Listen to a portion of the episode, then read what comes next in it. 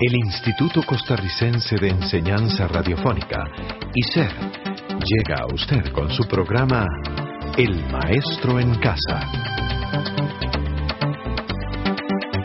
El Maestro en Casa, un programa educativo a su servicio.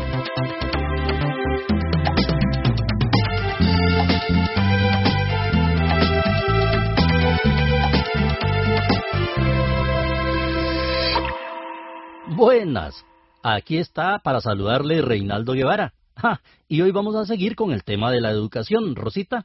Claro, y si quieres un año de prosperidad, planta arroz. Si quieres diez años de prosperidad, planta árboles. Si quieres prosperidad para siempre, educa a un pueblo. Así es, la educación es la conducción de las personas hacia su desarrollo integral. Esto conlleva la formación de sus pensamientos, sentimientos, capacidades, habilidades, intereses, valores, convicciones y otros que vayan de acuerdo con el contexto sociohistórico.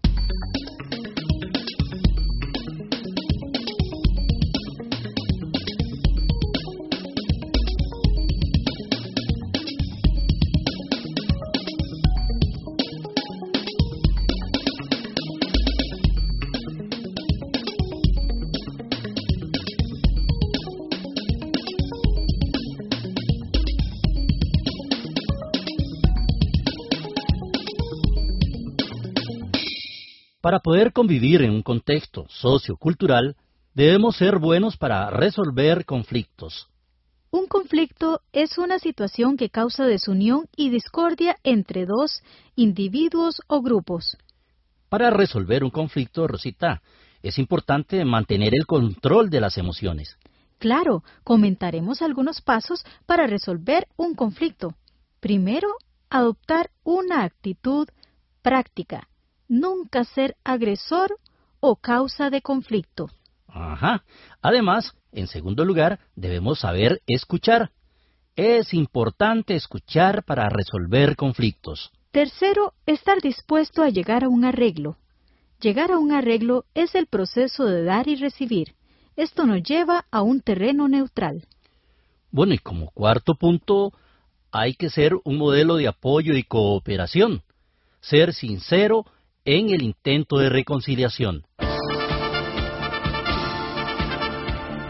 Más que la civilización, la justicia es la necesidad del pueblo. Presentamos Hablando. Un programa que recoge las inquietudes más cercanas a nuestras comunidades, porque hablando se entiende la gente.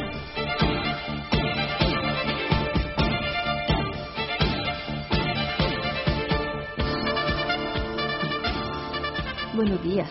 ¿Cómo le va? Bien por dicha. Gracias. Vea, licenciada, la pregunta que tengo es que hoy en el vecindario hablar de resolución alterna de conflictos. ¿Podría usted explicarme qué es? Sí, Manuel, la resolución alterna de conflictos es actualmente una herramienta muy importante que tiene la población para poder tener medios de resolver los conflictos que surgen en la comunidad. La resolución alterna de conflictos lo que busca es la paz social. Usted sabe, Manuel, que muchos conflictos se buscan resolver por los tribunales de justicia. No obstante, la resolución alterna de conflictos ofrece mecanismos o métodos para que las mismas partes resuelvan su diferencia, sin necesidad de acudir a los tribunales de justicia. ¿Me explico? Sí, le entendí bien. En este caso, esto traería más bien ventajas. Claro. si yo tuviese algún conflicto. Exacto. Te voy a explicar algunos de los mecanismos que existen en la resolución alterna de conflictos. Está, por ejemplo, la negociación. Eso significa, Manuel, que usted con la persona que tiene un conflicto directamente negocia con esa persona y buscan una solución. Es una solución pacífica, sin necesidad del pleito o sin necesidad de demandas. Otro mecanismo se llama mediación. Bueno, si las partes no pudieron ponerse de acuerdo directamente, acuden a donde un mediador y el mediador por algunas técnicas les ayuda a que las mismas partes busquen la solución de su conflicto. Otro tipo de mecanismo, también que es de la resolución alterna de conflictos, es el arbitraje.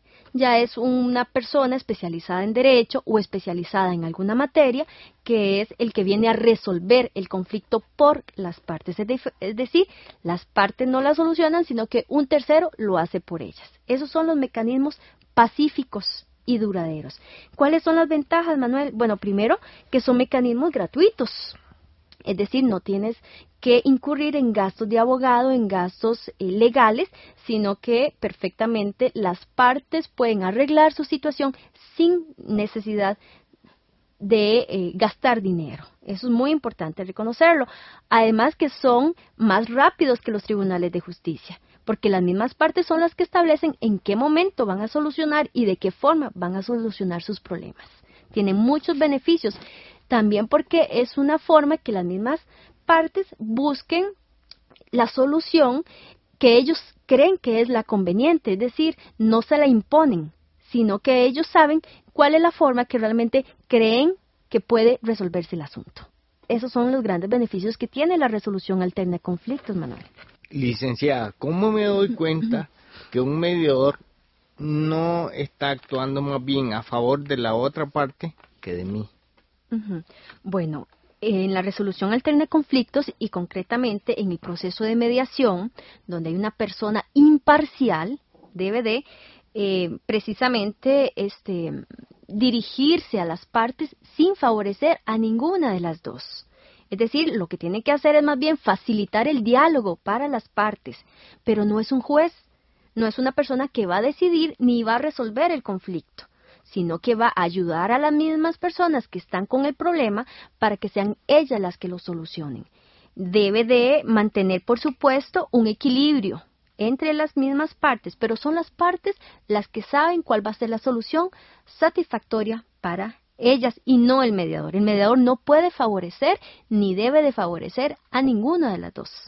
Esa es la forma en que se puede eh, determinar efectivamente que el mediador está colaborando y ayudando al medio. Quiere decir que más bien esto eh, me beneficia mucho porque yo podría arreglar un problema que tengo con un vecino en el patio eh, acerca que si es de él una parte o no. Exacto. Lo importante de esto, Manuel, es que la resolución alterna de conflictos se basa en el diálogo de las partes. Eh, en el respeto, en la tolerancia. Y esto lo que viene a ayudar es que las relaciones comunales mejoren, porque no tienen que llegar a pleitos, sino más bien buscar la solución pacífica de los problemas. Esa es la grandes ventajas de esta resolución alterna de conflictos, Manuel. Y en este caso, ¿cómo me aseguro yo que el vecino va a cumplir el acuerdo que tomemos? Cuando hablemos del acuerdo conciliatorio, te voy a explicar eso, Manuel. Hemos presentado Hablando. Programa que recoge las inquietudes más cercanas a nuestras comunidades. Una producción del ICED en colaboración con la Casa de Justicia de la U Latina. La educación debe formar para la paz y el respeto a los derechos humanos. Según la ley sobre resolución alterna de conflictos y promoción de la paz social, toda persona tiene derecho a una adecuada educación sobre la paz. Pero caray, Rosita, llegamos al final de este programa. Por eso a usted también le vamos a invitar a que nos acompañe en el próximo. Hasta pronto.